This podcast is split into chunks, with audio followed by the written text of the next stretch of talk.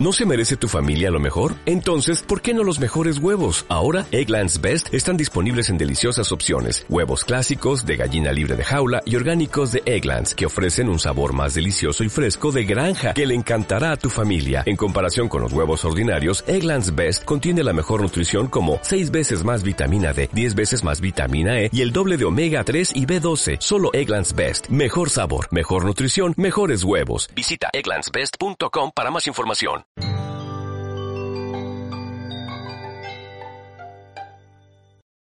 Bueno, nuevamente los invito a, este otro maravilloso podcast, una conversación con alguien súper interesante y súper especial. Eh, se trata de Carlos Lazo. Él es investigador senior eh, y líder de la línea de recursos hidrobiológicos y pesqueros del Instituto Humboldt, aquí en Colombia. Y con él vamos a hablar un montón de temas geniales, em, incluyendo los peces eh, de los ríos de nuestra Amazonía y Orinoquía, eh, peces de las grandes profundidades, él nos va a contar porque es que uno se imagina el río y no se imagina que hay ríos que son muy hondos, especies interesantísimas nuevas, técnicas que él está usando de ultra avanzada para encontrar especies nuevas eh, y otras eh, maravillas que hace Carlos, del cual pues nos irá contando poco a poco. Carlitos, bienvenido a este podcast eh, con Explora. Muchísimas gracias, Ángela. Muchísimas gracias también a Nacho, a todo el equipo de Parque Explora que está detrás de toda esta iniciativa. Pues es realmente un honor. y ahora que los oyentes notan tu bello acento español, cuéntanos ¿Cómo llegaste tú a Colombia? Tú tienes una mezcla interesante pues de rutas y de, de nacionalidades. ¿Cómo es eso? Gracias, Ángela, por lo, del acento. Bueno, muy, sencillo. Yo, yo nací en España, en Madrid, en 1967. Eh, vine a América con 14 años en, en, Venezuela, en teoría de vacaciones, y, tardé 12 años en regresar a España eh, durante mi estadía en, Venezuela, pues hice mi, terminé mis estudios de bachillerato, hice mi carrera en la Universidad Central de, Venezuela en biología. Posteriormente, pues regresé a España a hacer el, doctorado en la Universidad de Sevilla y después estuve también viviendo en África, en Guinea Ecuatorial. Ah, regreso a Venezuela y bueno, a partir del 2009 y tras la crisis pues social, económica y política de Venezuela, eh, afortunadamente, pues me llaman desde el Instituto Alexander von Humboldt. En aquel momento eh, nuestra directora era Eugenia Ponce de León y pues me llamaron para organizar lo que era el programa de biología de la conservación, eh, todo el tema de reestructuración institucional después de un periodo bastante complejo, todo el tema de negociación y trabajo con la industria petrolera nacional, con Ecopetrol, en fin, y así poco a poco, pues un año tras otro año, tras otro año, me fui quedando, quedando, quedando. Y, y ya tengo 13 años en Colombia trabajando en el Instituto Humboldt. Qué belleza, te atrapó Colombia, pero también te atrapó la Orinoquía de Venezuela, con la que compartimos ese ecosistema tan especial, Carlitos. Qué, qué bien, pues eh, antes de iniciar más, más exactamente sobre tus investigaciones, yo creo que hay gente que le interesaría saber más a fondo en qué consiste el Instituto Humboldt y qué es lo que hacen ustedes. Sí, pues el Instituto Alexander von Humboldt forma parte de lo que es el Sistema Nacional Ambiental de Colombia, el SINA, con otros institutos hermanos como el Instituto Sinchi, el IAP en el Pacífico, el INVEMAR en toda la parte eh, marina y las corporaciones ambientales regionales. Nosotros pues fuimos eh, creados con una función fundamental que es estudiar la biodiversidad eh, tanto acuática como terrestre, con énfasis en todos los componentes genéticos, recursos hidrobiológicos, en fin, a lo largo de toda la geografía nacional, por supuesto, trabajando de manera articulada con estos institutos hermanos, la academia, la ONG, y últimamente trabajamos mucho de la mano eh, con lo que son las comunidades, los pescadores, los indígenas, afrodescendientes, criollos, en fin, eh, con un público y una sociedad muy amplia y especialmente con lo que tiene que ver ahora desde hace unos años con recursos hidrobiológicos y pesqueros, además de otros elementos de fauna silvestre, ¿no? Y cuando tú hablas de recursos hidrobiológicos, ¿exactamente a qué te refieres? Pues hidrobiológico, como dice hidro, agua, biología, son todos los organismos acuáticos continentales, aguas dulces, aunque también trabajamos con temas estuarinos, la desembocadura de los ríos, también trabajamos con toda la fauna insular del archipiélago San Andrés, eh, Providencia, como estuvimos ahora con todo este tema del huracán. Eh, igualmente, pues humedales subterráneos como las cavernas, humedales eh, que están pues en el nivel freático, desconocidos, y toda esta fauna críptica o desconocida asociado a estos ambientes que en muchos casos pues han permanecido totalmente desconocidos por falta de diseños de muestreo experimentales asociados pues a esas características tan complejas, no solamente desde el punto de vista ya del orden público, que es difícil en Colombia, mm. sino de acceder a esos lugares tan, tan difíciles, ¿no? Exacto, y de eso vamos a hablar ahorita porque eso, tú eres un verdadero aventurero. Para mí tú eres el Indiana Jones de los ríos colombianos. es una maravilla. Cuéntanos un poco ese trabajo que tú realizas en, la Orinoquía y en la Amazonía en Colombia, exactamente en qué consiste, qué es lo que, es lo que más te ha llamado la atención, hablemos de pues, eh, como lo mencionaste en un principio, mm, yo tengo pues ese vínculo histórico ese vínculo sentimental y de amistad pues con la Orinoquia colombiana. La cuenca del Orinoco está compartida con, Venezuela, que tiene más del 60% de su extensión.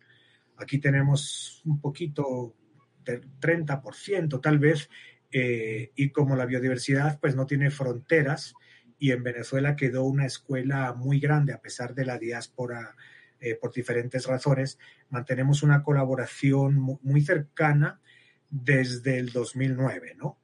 Eh, ¿Por qué esta cuenca? Porque esta cuenca es una de las menos conocidas en el país junto con la Amazonía. Claro que trabajamos en la Amazonía, eso es potestad del Instituto Sinchi. Cada vez que trabajamos en la Amazonía, pues articulamos con los colegas y compañeros con los cuales tenemos muy buena relación, con, con su directora, Luz Marina y todo el equipo acuático, Edwin, en fin, mucha gente. Y son dos son precisamente las dos cuencas hidrográficas, junto con el Pacífico, que menos conocemos en Colombia.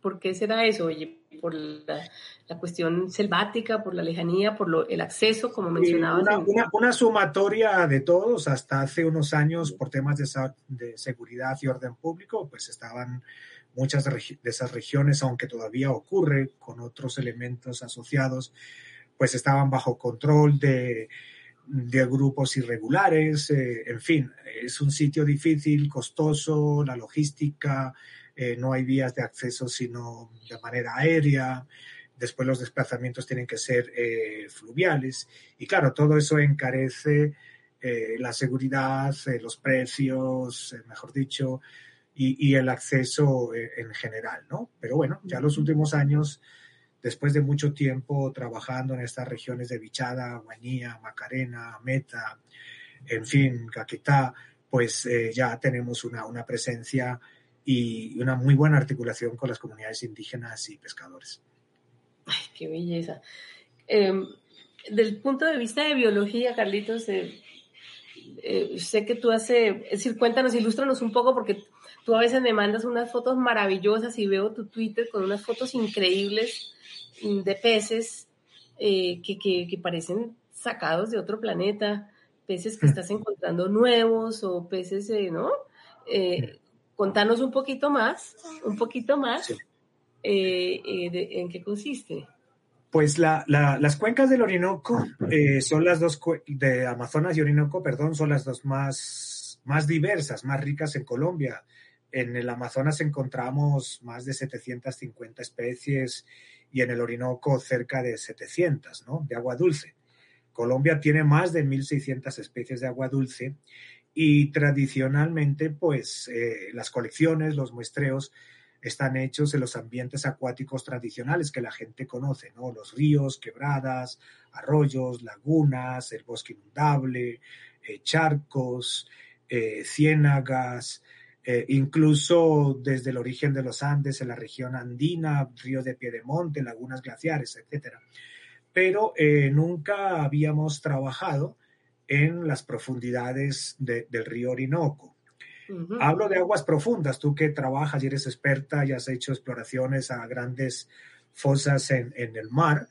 Eh, claro, el término aguas profundas suena al mar, pero si tú piensas que el río Orinoco tiene zonas que alcanza 100 metros de profundidad, como en el Angostura en Venezuela o 60, 70 metros frente a Puerto Carreño, eso para los peces es una gran profundidad, son aguas profundas.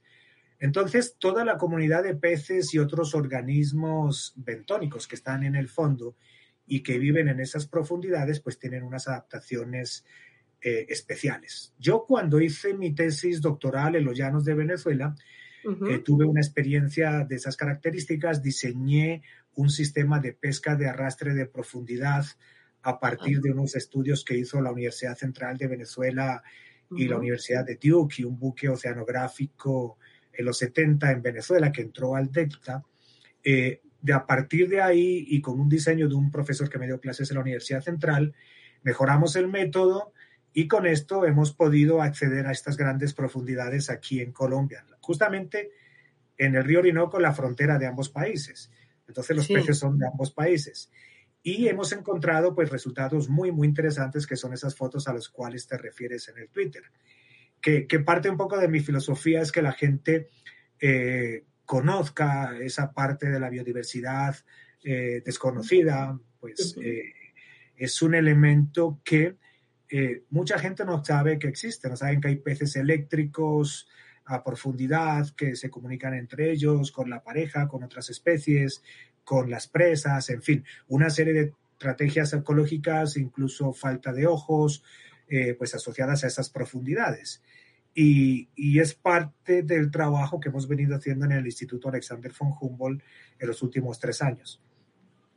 Me encanta esto de, de, la, si pensar, como bien tú dices, uno piensa en profundidades marinas, pero ribereñas, pues es, absolutamente fascinante. ¿Has encontrado peces, por ejemplo, bioluminiscentes allá abajo, a, 100 pues, metros?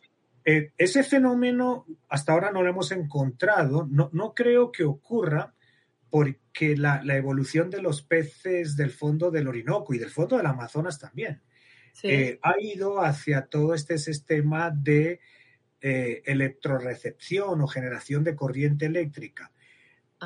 Eh, imagínense el temblón o el temblador Electroforus que captura a las presas. Es un animal que puede generar 500 a 1000 voltios dependiendo de la especie. Pero hay un grupo, una familia de, pez, de diferentes especies o diferentes familias también que generan pues una corriente muy baja, un amperaje muy bajo, pero le permite detectar a las presas en el fondo, como hace, por ejemplo, las rayas o los tiburones en, el mar. Es otro tipo de estrategia en aguas eh, muy, muy turbias, eh, sin luz. Y están, por ejemplo, los bagres también, que tienen barbillas, eh, todos esos sensores más de tipo táctil, con el cual pues ubican a, a, estas presas potenciales. Por supuesto, también hay rayas de agua dulce de origen marino, hay lenguados de, de agua dulce, que son estrictamente de agua dulce, no es que hayan eh, migrado. Y bueno, en conjunto tenemos, Ángela, entre ambos países más de un centenar, quizás 110 especies eh, que ya hemos logrado de alguna manera censar e identificar y que van a salir en, en este libro, pero es un potencial enorme, pues si bien trabajamos en el río Orinoco y principales afluentes como el Bajo Meta, Bajo Guaviare, el río Apure en Venezuela, el Delta, pues todavía quedan muchos ríos de aguas negras, aguas claras como el Bichada, eh, como el mismo río Tomo, como el Atabapo, etcétera, que tienen que ser prospectados y explorados apropiadamente.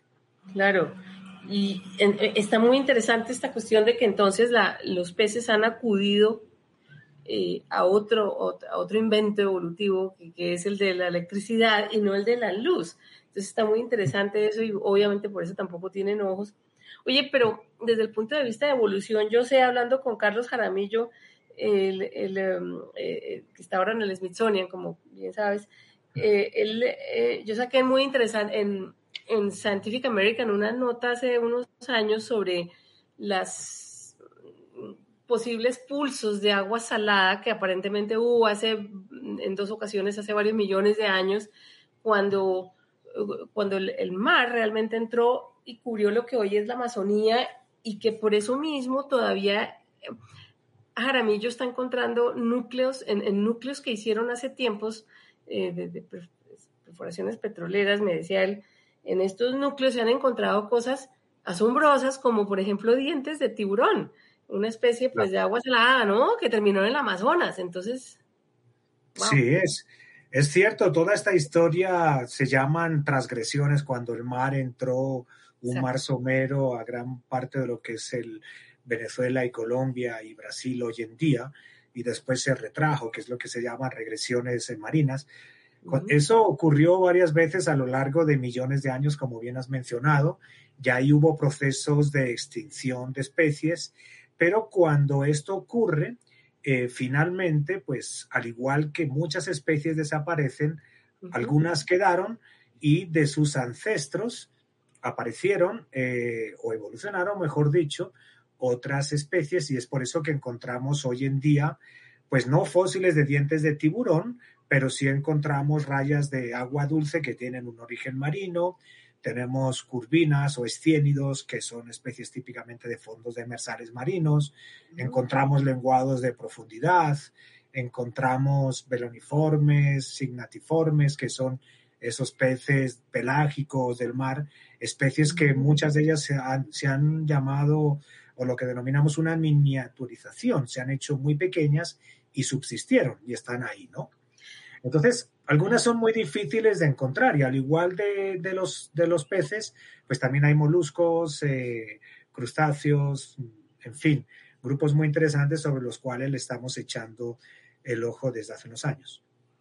Claro, y ahora que tú mencionas la miniaturización, yo eso te iba a preguntar porque también recuerdo haber escrito sobre algunos de los peces más pequeños del mundo, que creo que algunos están en el, en el, en el en la parte de Polinesia, no sé, pero los otros están aquí en Colombia porque como que son una cuestión de dos centímetros. Yo, yo me imagino, Carlos, una cómo un organismo puede generar una columna vertebral, vértebra por vértebra de una criaturita, ¿no? De dos centímetros y ustedes los encontraban como en la arena realmente de las playones de los ríos, del río Tomo, si no estoy mal, justamente. Sí, sí, sí, eso es uno de los tantos ejemplos son los peces de hábitos eh, arenícolas, son una familia de bagres que se llaman estegofiline o bandeline, que incluso algunos de ellos son parásitos de las branquias de los grandes peces o el famoso candidú, que pues hemos tenido tristemente algunos accidentes de penetración de la ureta en, humanos. Eh, hay góvidos también de un centímetro que viven enterrados en la arena.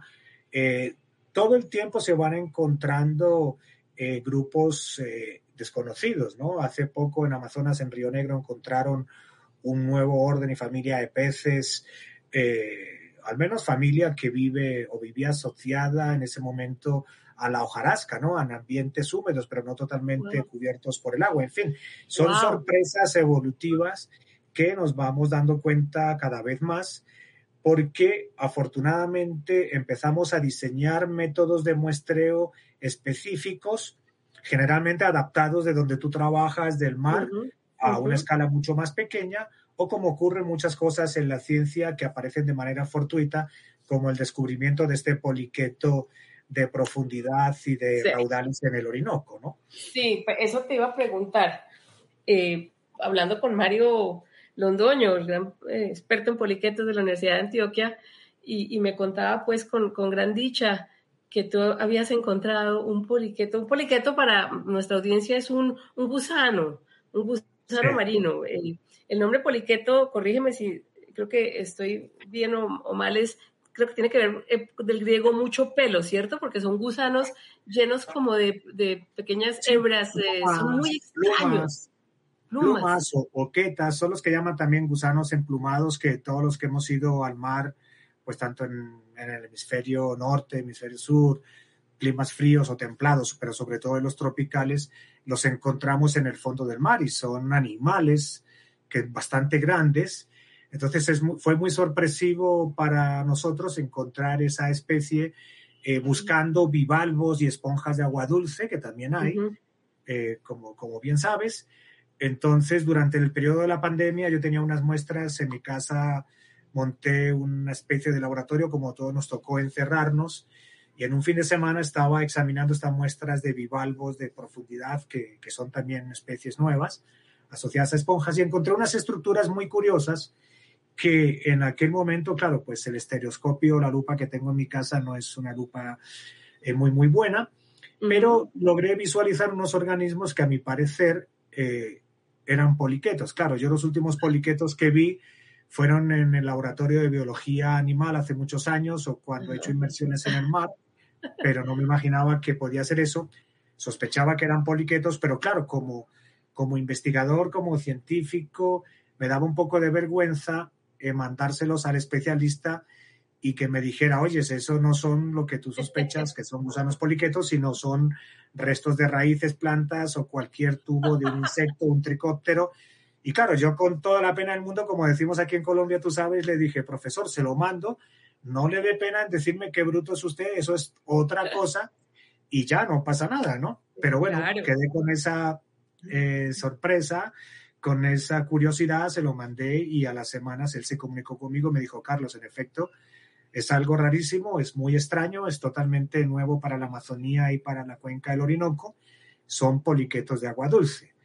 Porque, claro, había registros, creo que en la cuenca del Paraná, pero cerca del mar, y esta es la primera vez que encontramos un organismo en aguas profundas a más de mil kilómetros de distancia. Entonces, bueno, volví al Orinoco, eh, hicimos unas inmersiones muy sencillas, ahí sacamos las piedras del agua, las esponjas, extraemos todos los organismos, hacemos un montaje de un acuario in situ, eh, hacemos fotografías a color, eh, vemos un poco pues cómo se comporta la, la especie en esas condiciones semiartificiales, seminaturales, mejor dicho. Y bueno, procedemos ahora con estas nuevas técnicas, con la extracción de todo el material genético, porque muchas de las descripciones de las especies hoy en día vienen acompañadas de toda esta generación de lo que se llama el código genético, que es, que es el, lo que tradicionalmente conoce la gente para la identificación de las especies, que es muy diferente del metabarcoding o el ADN ambiental que tú también conoces, que se usa en el mar y en agua dulce. Sí, eso era lo que te iba a preguntar, porque lo que yo conocía del ADN ambiental, no sé si también se hará pues en, ríos, además del otro método que me mencionabas, es que uno agarra una botella de, la columna de agua y la llena de agua, y esa botella, pues cuando las secuencias, lo que hay ahí, pues te va a dar como eh, resultados de, mire, aquí en este momento hay o hubo en esta agua X o Y criaturas u organismos, es casi como tener un, una bola de cristal, eh, de cierta manera, ¿no? Transparente, tú, tú, entonces es, como magia, te puede, ¿no? Es, en efecto, es, una, como tú lo dices, es una técnica que ha venido, que se, que viene mejorándose, todavía tienen varios problemas, porque, bueno, tenemos que partir del hecho para que la gente, el público lo sepa, todos los organismos acuáticos, eh, cuando están en, en su medio natural, desprenden células, saliva, heces, parte de su cuerpo cuando están en contacto con, el agua, ¿no? Al igual que cuando entra el ser humano o como cuando se analiza una escena del crimen o de un accidente que encuentran el ADN de humanos e incluso se puede saber hasta de, personas. En este caso, con el metabarcoding es a nivel de especies o grandes grupos. Hay una biblioteca virtual a nivel mundial de acceso libre, acceso público, donde están esos códigos genéticos o gene bank de las diferentes especies. ¿Qué ocurre cuando hacemos el metabarcoding en el agua? Que pues si la especie no está registrada en esa biblioteca virtual de carácter genético, pues el análisis te dice que está relacionado con esa especie, pero no necesariamente es esa especie, pero ya te da una pista eh, un, indicio muy, muy interesante. Y lo práctico, lo no invasivo y lo eficiente, te lo doy con este ejemplo. En el río mm. Orinoco hemos venido trabajando entre la desembocadura del Meta y cerca de Puerto Ayacucho, en Venezuela, Casuarito, en Colombia, más de 10 años pescando. y ahí hemos encontrado en todo este tiempo con los métodos tradicionales cerca de 250 especies. Pues con, con metabarcoding, con la profesora Susana Caballero de la Universidad de los Andes, en apenas un muestreo de una semana en el Meta, Vita y Orinoco encontramos cerca de 200 especies de peces. O sea que eh, es un método muy, muy eficiente, es una aproximación para tener una idea general de la biodiversidad de, de la región y después hacer trabajos mucho más exhaustivos. Claro, el ADN se descompone por la radiación, por la descomposición, entonces, también la información que tú tienes es una fotografía del espectro de ese momento, que es, es muy diferente al estudio eh, del metabarcoding en cuevas, donde hemos encontrado resultados eh, sorprendentes. Y una de esas razones es que creemos que la radiación solar, perdón, el tema ultravioleta, pues afecta, ¿no? la, vamos a decir, la, romper todos esos enlaces en el ADN. Sí. Y, hemos encontrado resultados muy interesantes. Fíjate que esas 200 especies que te menciono, como has señalado, estaban en la columna superficial y apenas a un metro de profundidad. Y encontré 200 especies. Y yo le dije a la profesora, le dije, mira, pero nos faltan todas las especies, todas las especies que pueden estar en el fondo del río. Y ahí para abajo. Claro, ahí vino la, la inteligencia y el ardiz criollo popular, eh, cogimos una botella de bandor de estas importadas, tal, tal, y adaptamos con unos plomos, unas piedras, las hicimos llegar al fondo del río Orinoco con toda la corriente, con todos los riesgos. Ensayamos varias veces hasta que lo logramos y después de tres muestreos encontramos finalmente más de 50, 60 especies que viven en el fondo y que, claro, depositan y dejan los restos de ADN en el fondo del río. Qué belleza. ¿A, cuántas, ¿A cuánta profundidad, Carlos, está, eh, Pues eh, fíjate, el, el, Orinoco está entre los tres ríos más profundos del mundo después de, del Congo y del río en Yangtze, China, en la garganta. Eh, hombre, el Amazonas tiene en promedio 90 metros, pero el Orinoco, si bien en Carreño hemos llegado a 60 metros de profundidad, en Venezuela en Angostura llega a 100. Lo que ocurre es que acceder ya con redes de arrastre a más profundidades de 60 metros es muy riesgoso para los operarios, para la embarcación y se puede volcar, se puede voltear. Tristemente en Perú perdimos un colega hace muchos años en el Amazonas haciendo ese trabajo. ¿no?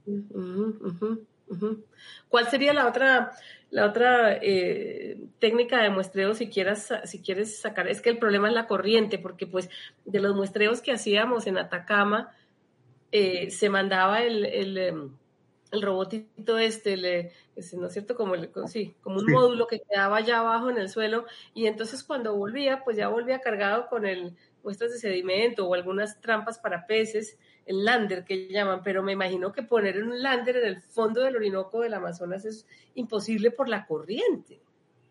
Sí, mm, o sea, hemos, hemos tratado de poner eh, esas trampas uh, portátiles a, profundidades medias, ¿no? 20 metros. Eh, con un peso y, y, han capturado, hemos tenido muestras eh, muy, muy interesantes. Pero ya en el fondo la corriente es enorme. Acuérdense que en el fondo de estos grandes ríos, ellos son muy, muy dinámicos, ¿no? La, la, en, una, en una transecta tú puedes ir desde 12 metros a 60 metros. Es decir, imagínense que son escalonados, sube, baja. El fondo no es uniforme como mucha gente percibe o como puede ser un fondo cuando llegas ya al final de una fosa en el mar. En el río Orinoco es muy fluctuante, al igual que en el Amazonas, me imagino que en el Magdalena Cauca también, pero eh, en esos sitios la corriente al disminuirse el, el, volumen disponible, la velocidad de la corriente aumenta y claro, las especies que están ahí están adaptadas a esas condiciones. Pero claro, muestrear en esos ambientes es complicado. Por eso que muchas veces cuando hacemos inmersiones sencillas, sin botellas, sin bombonas, sino a pulmón con snorkel, eh, por temas de seguridad, pues bajamos a 12, 15 metros, no más, porque ya es muy, muy, muy riesgoso, ¿no? Claro, eh, claro. Eso es diferente al buceo a grandes alturas como hemos hecho con la Universidad de los Andes en la laguna de Chingaza o en la laguna de Cota, donde también hay esponjas otros organismos, ¿no? Pero ahí estamos ya a 2.500, 3.000 metros de altura. Eh, que son zonas que curiosamente han estado cubiertas por el mar cuando emergieron los Andes y ahí está la prueba porque quedaron no solamente los fósiles que encuentra eh, el profesor Jaramillo en otras zonas, sino que encontramos organismos vivos como, como las esponjas y algunos bivalvos, ¿no? Sí, sí, es asombroso. Sí, como si hubiera levantado con el tazón de agua salada y ahí quedó. Oye, pero eh, no, genial. Sí, este del buceo de altura es otro, otro tema. Pero ahora que tú mencionabas ahorita lo de las cuevas, es genial porque yo sé que tú, eh, pues una de tus pasiones es la espeleología, pero obviamente con fines científicos. Mm, y, uno no se imagina estas criaturas eh, viviendo, bueno, si las hay en el fondo de la fosa de Atacama y en el fondo del Orinoco, pues hay criaturas en las cuevas, pero ¿cómo es ese sistema de cuevas y, y qué aventuras has vivido tú allí? Pues, em, hombre, las cuevas yo empecé hace muchos años con mi hermano cuando vivía en España a ir a las cuevas. Eh, después continuamos en Venezuela y aquí recientemente, hace unos cinco o seis años, con la anterior directora, Brigitte Batiste, eh, con otro amigo suizo colombo-español, Jesús Fernández, de Espeleo Colombia, y ahora con Espeleocol, que es la Asociación Colombiana de Espeleología, empezamos, y con el instituto, por supuesto, empezamos a ir a las cuevas, pero ya a estudiarlas desde una perspectiva eh, más científica, ¿no? no solamente pues el tema deportivo.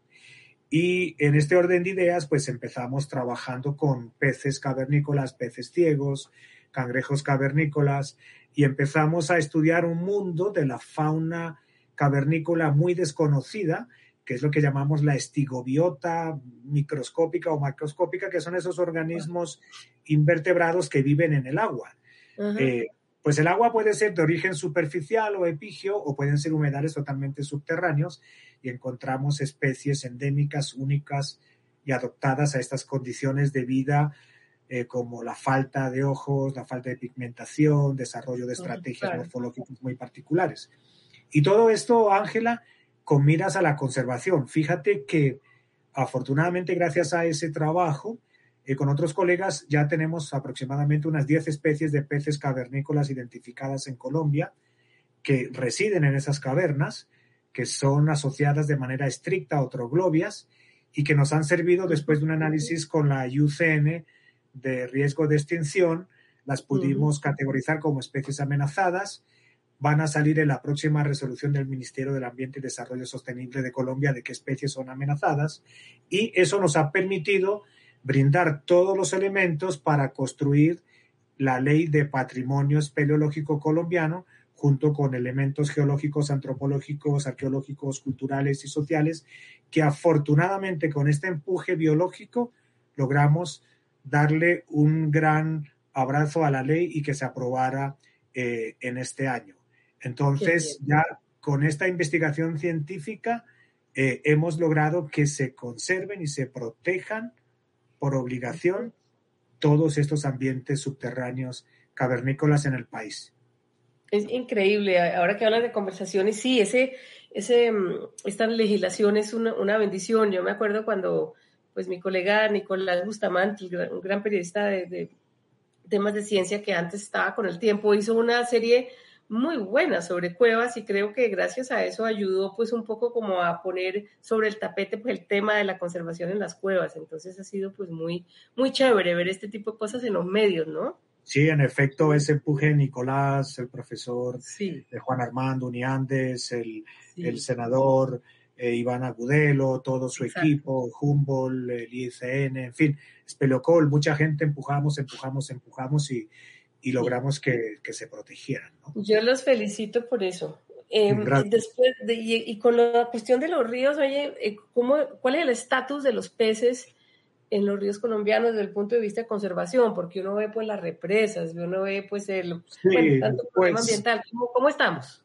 Mira, estamos mal eh, yo mm. creo que pues en el 2012 hicimos la última, el último análisis de evaluación de riesgo publicado en un libro, el libro rojo. Ahí teníamos cerca de 80 especies amenazadas. Em, hombre, en aquel momento teníamos quizás la vara o el baremo muy alto, muchas quedaron más amenazadas de lo que eran.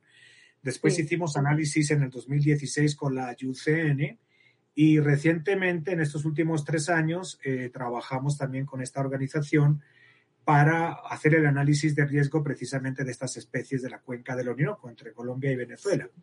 A mí me tocó la responsabilidad de, evaluar unas 40 especies, si mal no recuerdo, y bueno, muchas van a pasar o van a ascender a categoría de, de amenaza porque si bien algunas especies han recuperado, otras están peor por esas amenazas de carácter antrópico, ¿no? Eh, claro, la realidad no es la misma la cuenca del Magdalena, que es quizás la cuenca más amenazada, Magdalena y su afluente el Cauca y ciertos afluentes de o ríos que drenan directamente al Caribe en relación al Amazonas y el Orinoco, que es mucho más grande. Pero hay muchas especies de interés comercial que han sido objeto de una pesca, vamos a decir, entre comillas, no sostenible, ¿no? Sí. Sí, qué pesar, oye, y, ríos donde uno ve, donde uno ve como en el río Bogotá con toda esa cantidad de contaminantes que da, da, mucho pesar, ¿no? Eventualmente creo que se estaba haciendo algún esfuerzo, pero bueno, eso es una región un poco lejana de la que, de la que tú trabajas, me imagino. Bueno, nos toca mucho trabajar con, con esos temas, no creas. No, pero por Dios, Aquí tenemos el, capitán de la sabana, que es endémico del altiplano, está amenazado. Entonces, para nosotros es una especie icónica y, bueno, pues aportamos toda la información disponible desde el instituto. Sí, claro. Es, un nombre maravilloso, el capitán de la sabana. ¿Qué, no sabemos? ¿Qué, ¿Qué es lo que nos falta? Yo me imagino que nos falta mucho, pero desde el punto de vista de biología básica, por decirte, de, los peces de la Amazonía y la Orinoquía y su relación con su medio ambiente? ¿Qué es lo que, cuál es la gran pregunta que tú te haces a veces o, en general? Pues mira, mm, nosotros a diferencia de otros países, eh, otros continentes, Europa, Norteamérica, eh, necesitamos hacer continuamente prospecciones, exploraciones, expediciones en el buen sentido de la palabra, ¿no? pues hoy en día, tristemente, tú lo sabes, ya cualquier paseo, entre comillas, ya es una expedición. Coordinar, tú sabes, y organizar una expedición a Atacama, al desierto, en los Andes, a una laguna altoandina, al fondo del Amazonas, a una zona con conflictos eh, armados, en fin, es muy complicado, costoso. Y, pero nosotros como, como países del neotrópico tenemos que seguir haciéndolo continuamente y en especial en la cuenca del Orinoco y el Amazonas, siempre que vamos a una expedición, a una salida de campo más o menos mm, con un buen tiempo de duración y de esfuerzo, encontramos especies nuevas de organismos acuáticos, especialmente peces.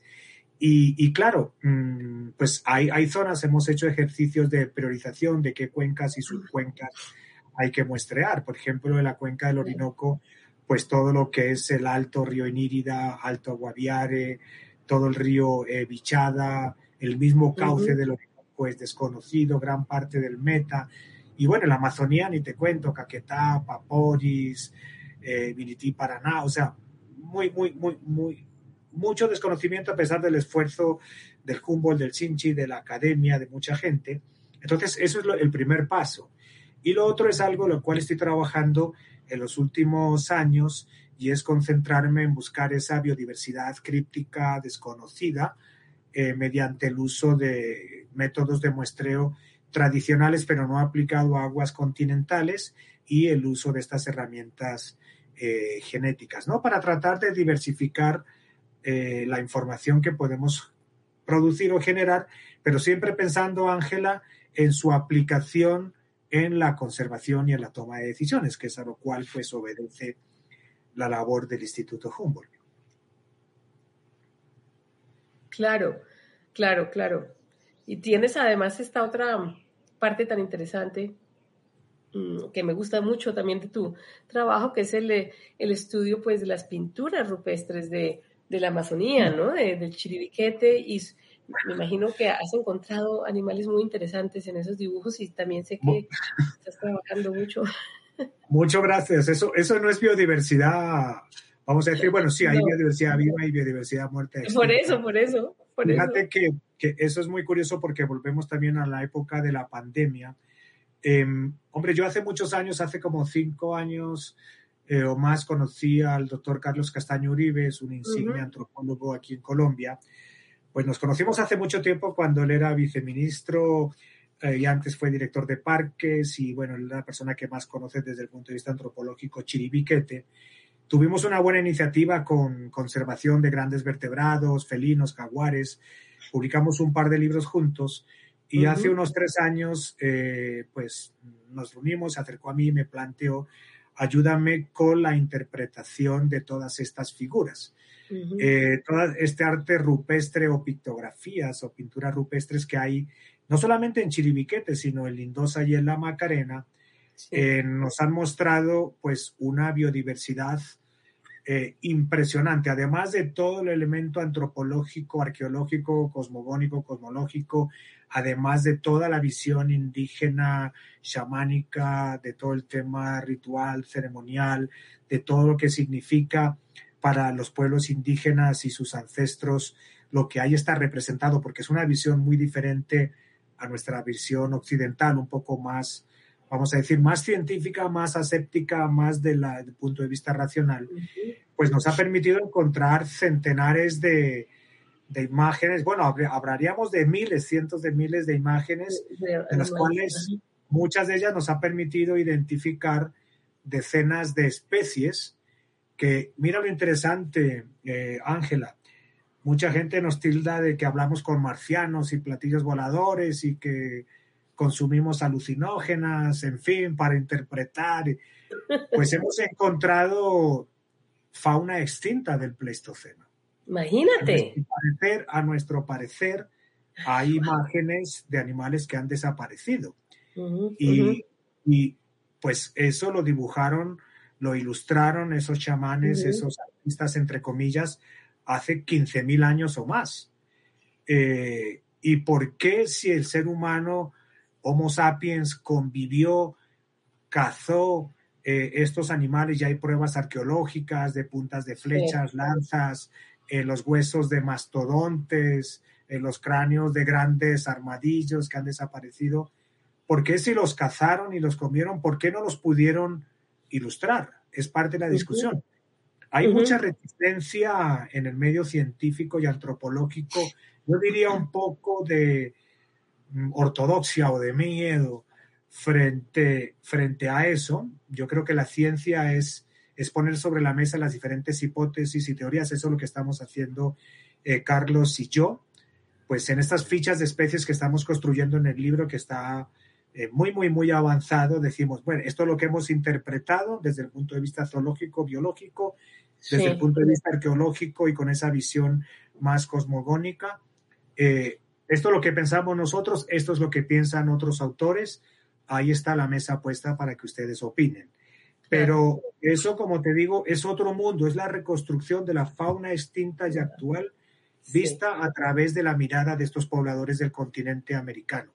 Y no es exclusivo de Colombia, también es en Venezuela. Publicamos un libro en el, el año pasado sobre el río Paraguaza, sobre ese tema, pero ocurre en toda la gran parte del norte del Amazonas y el nordeste brasilero, ¿no? Donde esas ilustraciones están.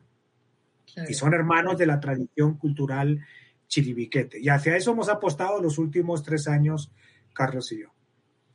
No, y es que pues, lo poquísimo que yo vi pues en, la Lindosa, que no, pues, no, se acerca pues a la grandiosidad del de, de Chiribiquete, me imagino que en cantidad, no sé, pues sí, es interesante porque sí se veían claramente todos estos animales acuáticos, eh, ¿no? Em, las, eh, indicando el agua, y, es, eh, fascinante y, eso nos trae a otras conversaciones que hemos tenido antes contigo, que es la relación entre el, arte y la, y la ciencia, ¿no? Eh, que es tan importante. Sí. Cuando empecé a estudiar este tema, claro, yo desde un enfoque más biológico, zoológico, tradicional, pues tuve que empezar a estudiar desde lo más básico del bachiller, de la universidad, eh, de arte, de neurofisiología, antropología, arqueología, tuve que entrenarme y leer muchas horas, fueron muchas horas, mucho sacrificio de aprender desde lo más básico hasta lo más, vamos a decir, especializado eh, hoy en día, ¿no? Y, bueno, yo creo que ha sido una inversión muy, muy buena. A mí me salvó, y lo digo con toda la claridad, dentro del encierro y la locura del aislamiento, poder estudiar el, arte rupestre, ¿no? Y, muchas horas que pasé sin dormir eh, porque no podía interpretar y conocer una figura.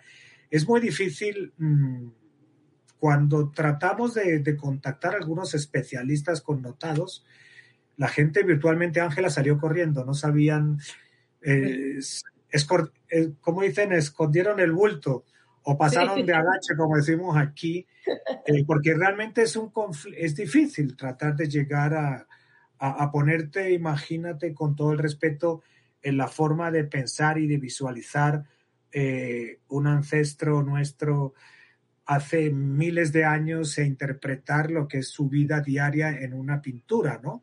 Exacto.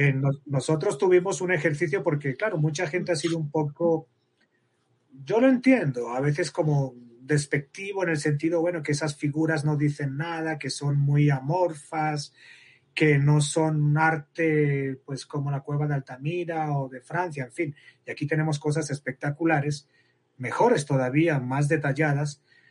Hace poco estuvimos en un simposio en, Barranquilla sobre peces, la Asociación Colombiana de Ictiología me invitaron a dar una charla sobre peces y arte rupestre.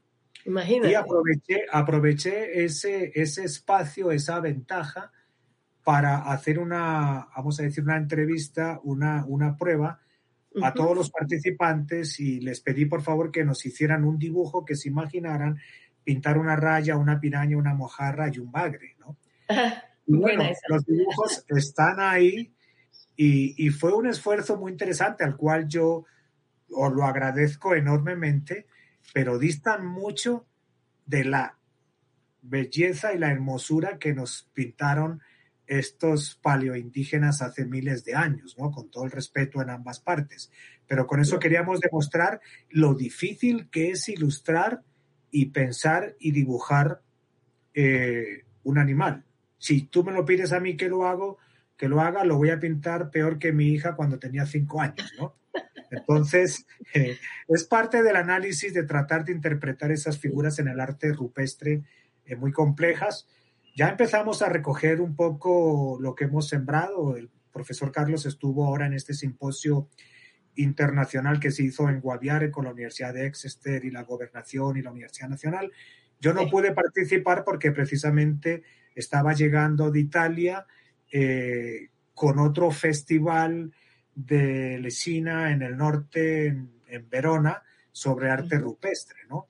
Entonces ya estamos empezando a calar y la gente se está empezando a, interesar, pero lo que tenemos en Colombia es, no se encuentra ni en el norte de África, ni en la cornisa franco-cantábrica en España, Francia, lo que tenemos en Chiribiquete es espectacular, es espectacular. Qué lindo que lo digas y en, en, ese, en esa nota, en ese tono, podría uno pensar que lo que tenemos no solo en materia de arte rupestre, eh, sino en materia de, arte viviente, de biodiversidad, de peces, específicamente en lo que concierne a tu trabajo.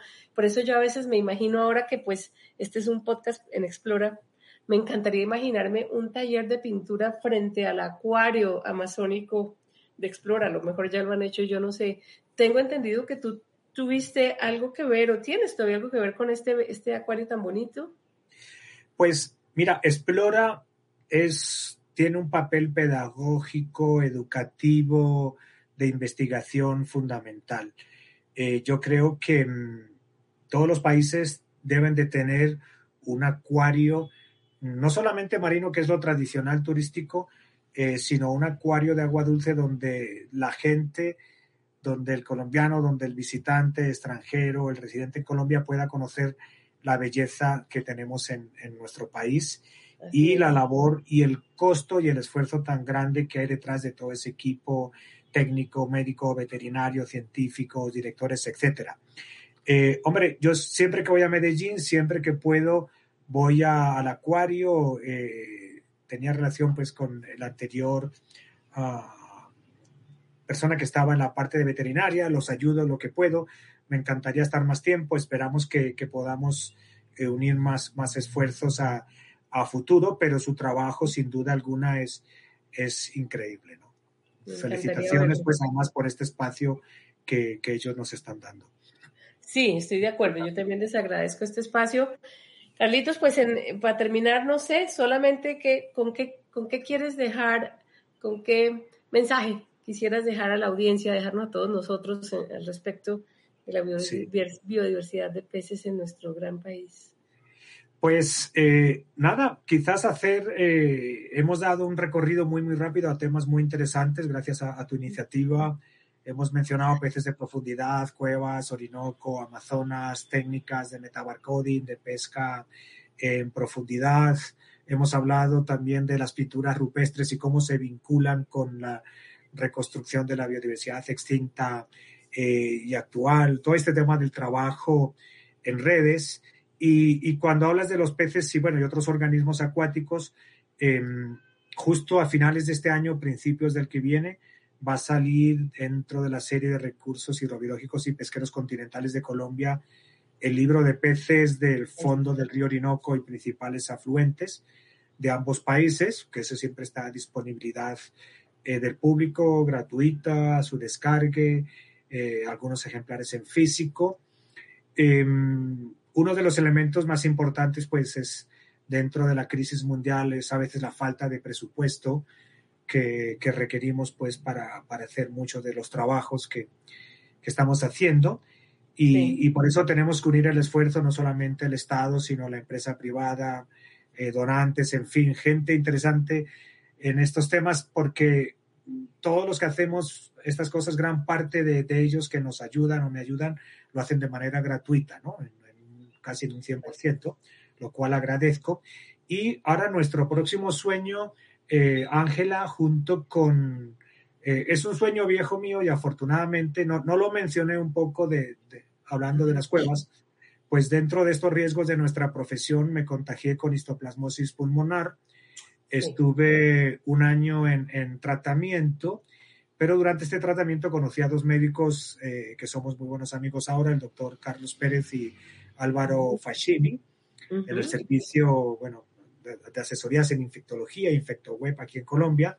Ya afortunadamente después de un año estoy curado y contándole, claro, un poco todas las aventuras, entre comillas, y todas las enfermedades de índole tropical por las cuales me ha tocado pasar, eh, entusiasmé a estos dos médicos para que hagamos un libro el año que viene sobre los animales acuáticos y la salud pública. Hablando desde un ataque de un hipopótamo o de un cocodrílido, la pisada de una raya, la picada de un chinche de agua o eh, un molusco que transmite un vector parasitario, en fin, que sea una guía biomédica en, la cual vamos a trabajar pues tanto médicos de Colombia, Venezuela, Estados Unidos y biólogos aquí en Colombia y, y Venezuela, del INVEMAR, por ejemplo, en el tema marino, la Universidad de los Andes, la Universidad Nacional, en fin, algo colegiado que sea una guía biomédica de tal forma que la puedan usar médicos y biólogos, porque uno de los grandes problemas que tenemos es la identificación de las especies, de esa parte nos encargamos los biólogos, y después del tratamiento, de lo cual se encargan los médicos, ¿no?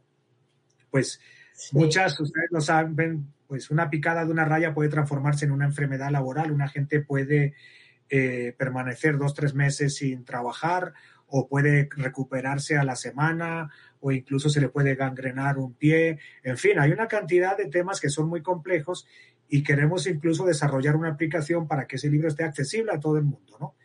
Y que puedan identificar las especies y los médicos sepan cómo poder tratar eh, una mordedura de una anaconda, una mordedura de un caimán, en fin, cosas que pueden parecer muy, muy tontas, pero que son muy importantes y, vemos ese vínculo de animales y salud pública. En Venezuela se ha trabajado, en Brasil se ha trabajado, pero aquí en Colombia es una asignatura pendiente y ojalá lo logremos hacer el año que viene. Ay, pero qué bueno que lo mencionaste, sí, qué bueno. Yo te iba a mencionar lo de, lo de ese, ese hongo que te digo, pero bueno, ya, ya me parece genial es quedarnos con la idea del libro y bueno, ya, ya lo estaremos viendo. Me parece un servicio importantísimo para la, sociedad, eso no existe. Entonces, pues, enhorabuena, Carlos. muchísimas gracias, Ángela. Y de nuevo, nada, muchísimas gracias al Parque Explora por, por este espacio, al Instituto Alexander von Humboldt y bueno, a todos los socios colaboradores que, que me han ayudado en este trabajo. Y por supuesto, gracias a ti de nuevo por nuestros vínculos, eh, no solamente biológicos, el mar, sino también el arte. Correcto, de, lo cual ya tendremos oportunidad de hablar quizás en otra charla. Pero por ahora, entonces los dejo a todos. Muchas gracias y bueno, a esperar más podcasts eh, aquí con Explora. Mil gracias. Gracias.